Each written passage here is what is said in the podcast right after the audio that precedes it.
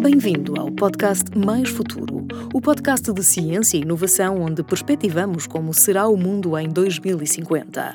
No episódio de hoje, falamos sobre emergência climática tema ou situação que tem imposto uma nova agenda e supõe a redução significativa da pegada ecológica de todos os países até 2050. Da sensibilização à pressão dos governos na transição ecológica para garantir um futuro habitável e sustentável no planeta, muito há a fazer. Neste episódio falamos sobre ecologia e ecotoxicologia dos solos com José Paulo Souza, professor da Universidade de Coimbra. Uma das suas áreas de investigação e intervenção é da redução da utilização dos pesticidas mais nocivos.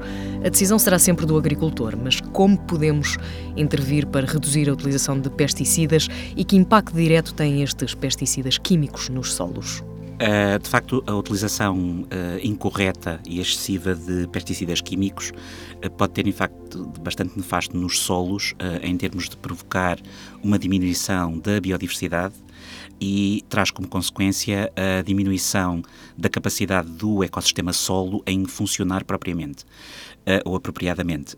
Isso faz com que perca fertilidade, por exemplo. Também pode causar contaminação dos cursos de água, quer água superficial, quer água subterrânea, e, no fundo, hum, digamos que quando se perde essa biodiversidade causada pelo uso excessivo de pesticidas, digamos que os nossos solos vão ficar menos resilientes a outro tipo de fatores de stress, nomeadamente aqueles que são causados pelas, pelas alterações climáticas. E podemos dizer que este processo acaba por no fundo, queimar o solo, deixar, fazer com que o solo deixe de se autorregenerar? É assim, o solo de facto não é um meio uh, que dure para sempre. E de, portanto, e, de facto a, a, a, formação de um solo dura muito mais tempo do que aquilo que nós estamos a imaginar. Claro que quando nós utilizamos o solo mal, de uma forma incorreta, nomeadamente com o uso excessivo de pesticidas, embora existam outras formas de utilização incorreta do solo, obviamente, não sei se utilizaria o termo queimar, mas de facto eh, causa problemas eh, a nível de, de digamos, da, da, qualidade e da saúde do solo, o que o torna inviável durante, durante muitos anos. E depois regenerar esse solo custa muito mais, de facto. Relativamente à, à questão da utilização de pesticidas químicos, é este o maior problema ou, como referiu, existem outros e os pesticidas químicos são apenas um dos elementos na equação? Eu penso que, que é, é um dos elementos da equação. Talvez, talvez seja um dos mais importantes, com certeza, mas se juntarmos, a, digamos, a utilização indevida dos pesticidas químicos a outras práticas uh, de, de, agricultura que uh, não sejam as mais apropriadas, fazem com que o ecossistema agrícola, de facto, fique mais uh, fragilizado, basicamente. Como referiu há pouco, de facto está na agenda política, a nível do, do Green Deal e da, da, da muito falada estratégia do prado ao prato, de facto, uma redução da, da, utilização de pesticidas sintéticos, portanto, os mais nocivos, em 50% até 2030. Eu penso que é um, é um objetivo um bocadinho ambicioso, mas de qualquer maneira todos os caminhos vão dar uh, a esse objetivo, ou seja, muitas das ações a nível político, a nível de investigação, a nível de consciencialização, etc., estão a caminhar nesse sentido. Ainda há um longo caminho a percorrer, mas de facto a ideia é de facto tentar minimizar a utilização desses pesticidas mais tóxicos até essa data. Há uma certa tendência para colocar nas mãos do consumidor a responsabilidade sobre as suas opções de, de consumo. Nesse sentido, o que é que precisamos enquanto consumidores saber sobre agricultura intensiva e o seu impacto ambiental? Eu penso que nós precisamos estar mais atentos uh, quando vamos ao supermercado uh, da origem dos produtos que, que, compramos, basicamente. Ou seja, tentar perceber se de facto eles provêm de uma agricultura mais sustentável. E atenção, quando eu, quando eu utilizo aqui o termo sustentável, não quer dizer que seja completamente livre de, de pesticidas, ou seja, não quer dizer que seja uma agricultura biológica, pode ser uma agricultura convencional, mas onde os pesticidas possam ser utilizados da forma correta e de uma forma regrada. Mas, como dizia, ou seja, é, é estarmos de facto mais atentos à origem dos nossos, dos nossos alimentos. Uh, muitos deles provêm de agricultura intensiva, onde há uma utilização intensiva de pesticidas, mas também uma utilização ou práticas culturais, práticas uh, agrícolas bastante intensivas e bastante intrusivas em termos do, do solo. Se, nós, se os consumidores tiverem essa, essa percepção e tiverem esse conhecimento, isso passa também muito pela, pela, por divulgação e pelo ganhar de consciência, eu acho que nós podemos ter aqui um papel fundamental para tentar reverter essa situação. É óbvio que aqui também se põe outro problema, que é um problema económico, não é? Porque muitas vezes, digamos, um produto de uma agricultura biológica ou uma agricultura mais sustentável uh, é capaz de ser mais caro do que um produto de uma agricultura intensiva. Mas há mercado para tudo e também há, há formas de. Eu, pelo menos, sou apologista, e, e, e, honestamente penso assim, que há formas de fazer agricultura intensiva que não seja tão danosa para o ambiente. Como adotar então práticas uh, agronómicas e de gestão mais sustentáveis? Ou seja, o que é que impede a implementação de infraestruturas verdes de proteção ambiental? O que é que faz com que continuemos com uma agricultura intensiva e que é de facto danosa para o meio ambiente? É, é assim, a, a, a, implementação de facto dessas infraestruturas verdes é, é muito importante porque vai, vão ser de facto refúgios uh, não só para organismos que têm um, um, papel fundamental em termos do controle de pragas e doenças, mas também a nível de uh, polinizadores, por exemplo. Eu penso que o que falta aqui é uma maior consciencialização por parte dos produtores que de facto essas a implementação dessas infraestruturas verdes e a forma como ela é feita é-lhes vantajosa. E isto passa muito por um, a criação de, de, mais casos de estudo, ou a existência de mais casos de estudo, a criação de, uma, de quintas de demonstração, por exemplo, as chamadas Lighthouse Farms, que mostrem aos agricultores que, de facto, a implementação deste tipo de infraestruturas de facto resulta.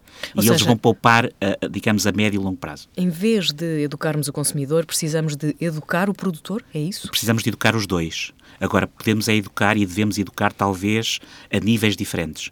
O produtor numa, numa, numa perspectiva não só de cumprir, uh, digamos, as regras que estão descritas na Diretiva do Sustentável de Pesticidas. Eu estou a falar, por exemplo, em coisas tão simples como os produtores, quando fazem a aplicação dos pesticidas, fazerem-na da forma correta, por exemplo. Muitos agricultores já o fazem, mas há muitos agricultores que ainda não o fazem apesar de haver inúmeros cursos dados por inúmeras associações de agricultores, etc. Mas depois, quando chega ao dia a dia, a coisa aí falha, falha algumas vezes. Portanto, ou seja, é preciso educar o, o produtor a esse nível, portanto, a, a, fazer uma aplicação correta e a seguir, a, e seguir as indicações dos técnicos agrícolas, por exemplo. Também é preciso educar uh, ou consciencializar o produtor a dizer assim: olhem, há determinado tipo de práticas agrícolas, e mencionou uma que é a implementação de infraestruturas verdes, mas existem outras, uh, que funcionam, porque muitas vezes eles querem ver. Uh, sabe que os agricultores funcionam muito por se o meu vizinho experimentou e resultou, eu vou fazer igual.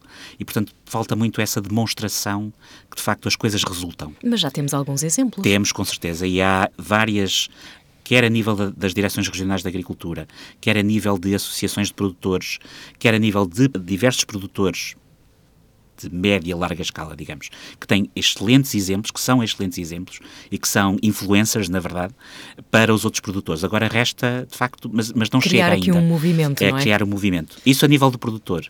A nível, a nível do consumidor, consumidor. Uh, eu penso que é mais a, a nível de termos consciência daquilo que comemos. O fator preço é determinante? Ah, com certeza, o fator preço é determinante. Agora, também o fator eh, conhecimento, conhecimento também é. Vou-lhe dar um exemplo. Sei lá, muitas vezes nós agora eh, há pessoas que substituem o leite de vaca por o leite de amêndoa ou leite, enfim, de soja. De onde é que vem a soja? A soja vem de culturas intensivas do Brasil. Onde é que vem a amêndoa? A amêndoa vem de culturas intensivas da Califórnia ou de, né? Ou seja, está a ver, é, às vezes é um, é um bocadinho a, perversão dos sistemas. Falta-nos literacia alimentar. É um bocadinho, sim. Entre a consciencialização, de que estamos a falar, e a responsabilização, que também é importante neste, neste caso, uh, bem como a implementação estratégica de políticas de gestão do território, como estamos e como deveríamos estar? Eu penso que estamos muito melhor do que aquilo que estávamos há alguns anos, mas penso que estamos ainda aquém. Ou seja, muitas vezes existem, um, existem essas políticas, uh, ou existe pelo menos os instrumentos que permitam que essas políticas sejam aplicadas. O que falta muitas vezes é a vontade política a nível nacional ou a nível regional de, de facto, se fazer uma ordenação do território e como deve ser. Vou-lhe dar mais uma vez o exemplo que, que referiu da implementação das infraestruturas verdes. Ou seja, nós sabemos como é que as infraestruturas fun verdes funcionam, sabemos como é que devem ser implementadas no terreno. Portanto, há uma série de conhecimento técnico, uh, experimental, já uh, adquirido. Falta uma decisão, digamos, política, a nível nacional ou a nível regional, de dizer assim, ok, vamos agora começar a implementar um plano, pode não ser a nível nacional, mas pode ser a nível regional ou de um, ou de um tipo de cultura, ou, enfim, seja como for, para de facto a coisa funcionar assim eh, e funcionar bem. É óbvio que os agricultores que são abrangidos por essa medida possivelmente terão que ser compensados de alguma forma, mas também se eles perceberem, e, há, e como eu lhes disse, há bons exemplos a esse nível, que a implementação, ok, é uma coisa que custa dinheiro, pode não funcionar ao fim de um ano, funciona ao fim de dois ou funciona ao fim de três, mas depois a médio e longo prazo vão poupar dinheiro, se isso, digamos, se os custos dessa implementação, eh, se arranjar aqui um mecanismo de que os custos sejam divididos por mais atores, ou pelo menos os, os produtores que implementarem aquilo nos seus terrenos, de facto sejam compensados de alguma forma, eu penso que se podia aqui arranjar uma solução interessante e então, há uma relação estreita entre os centros de investigação e os diferentes organismos no que toca à adoção destas medidas e de alterações legislativas? Ou seja, há, um, há uma coordenação e trabalho conjunto ou estamos de costas voltadas? Não, de costas voltadas não estamos de todo e, ao contrário do que muitas vezes uh, possa parecer, não estamos de todo de costas voltadas. Dia, foi um diálogo que foi sendo construído ao longo dos anos, sem dúvida, mas hoje eu penso que estamos francamente uh, em, em diálogo aberto entre, digamos, os institutos de investigação, universidades, etc., eh, com eh, eh, as entidades que tomam a decisão, não é? E que implementam, que desenvolvem e que implementam as políticas a esse nível. O que é que falta? Falta, de facto, haver apoio para que existam as tais quintas de demonstração, onde quer produtores, associações de produtores e investigadores possam experimentar coisas, possam demonstrar coisas em conjunto. E depois falta, obviamente, a vontade política depois em, em, implementar essas medidas, porque nós, do nosso lado, eu falo do nosso lado como investigador, nós apenas somos ouvidos sobre o assunto X, nós não, nós não tomamos as decisões.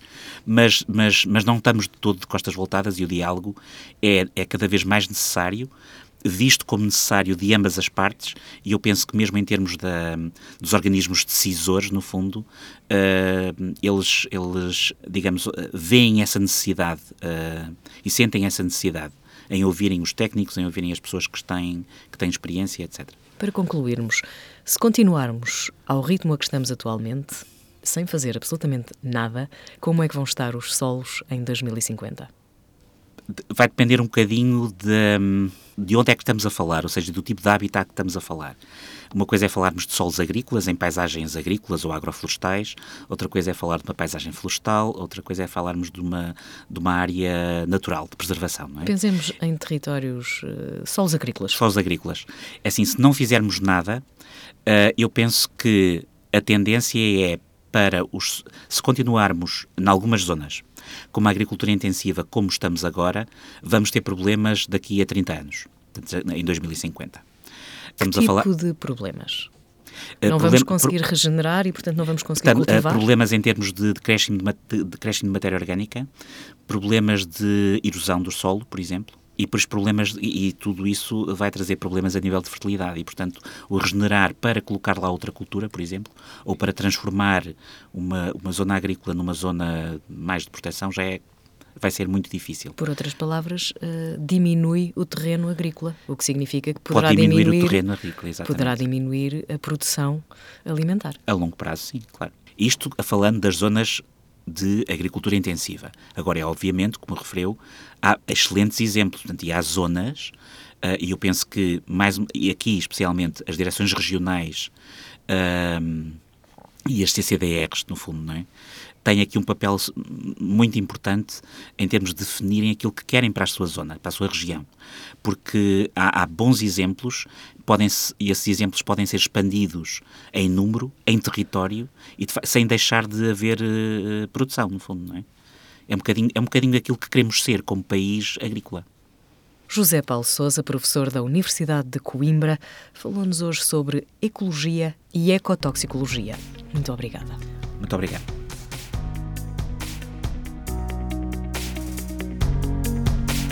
O podcast Mais Futuro é uma iniciativa do Estúdio P do Jornal Público em parceria com a Universidade de Coimbra. Todos os episódios estão disponíveis no Spotify, SoundCloud, Apple Podcasts e em www.publico.pt/podcasts.